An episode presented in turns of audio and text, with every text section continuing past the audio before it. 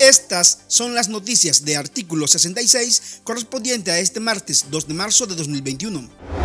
El régimen de Nicaragua inició de manera simbólica la aplicación voluntaria de la vacuna rusa Sputnik 5 contra el COVID-19 con la participación de 10 pacientes crónicos quienes recibieron la primera dosis en el centro de hemodiálisis del Hospital Sarmesa Cruz Azul, unidad del Instituto Nicaragüense de Seguridad Social INS. Marco Antonio Arauz, de 62 años, habitante de Managua, fue la primera persona en recibir la vacuna anti-COVID de manera oficial. El voluntario manifestó padecer de insuficiencia renal e hipertensión. Según el sancionado director del Instituto Nicaragüense de Seguridad Social, Roberto López, el proceso de vacunación se extenderá durante los próximos meses, pero no especificó el orden ni a cuántos ciudadanos esperan aplicarle las inyecciones en esta primera etapa. Los delegados tampoco han dicho cuándo iniciarán a vacunar al personal de salud.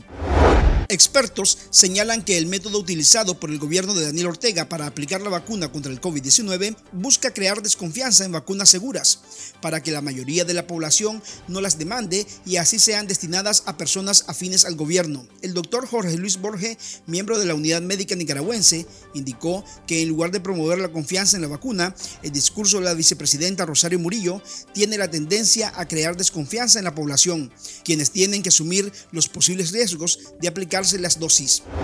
El Comité Científico Multidisciplinario celebró el inicio del proceso de vacunación contra el COVID-19 en Nicaragua y considera urgente aplicar las dosis lo más pronto posible a la población de mayor exposición y vulnerabilidad. Los expertos también advierten sobre la falta de información y recordó que el personal de salud debe estar entre los prioritarios al estar en primera línea frente al coronavirus.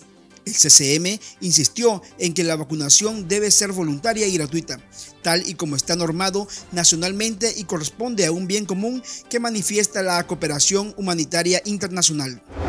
El ex embajador del gobierno de Daniel Ortega en Washington y actual asesor político del Partido Ciudadanos por la Libertad, Arturo Cruz Sequeira, dijo que aspira a ser candidato a la presidencia en representación de la oposición y aseguró que no pretende ser un candidato zancudo.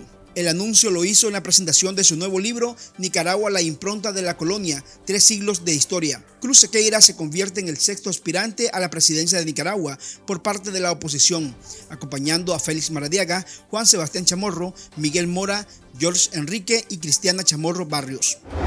El empresario y miembro de la Alianza Cívica por la Justicia y la Democracia, Juan Sebastián Chamorro, dijo ser el candidato más viable para competir contra Daniel Ortega en unos posibles procesos electorales el 7 de noviembre. Chamorro se ampara en su hoja de vida en cargos públicos en el periodo del gobierno del expresidente Enrique Bolaños, pero enfatizó que no basta con el historial y trayectoria en cargos públicos para ganarse la confianza de la población nicaragüense, sino que se debe contar con un plan de gobierno que sea creíble. Estas han sido las noticias de artículo 66.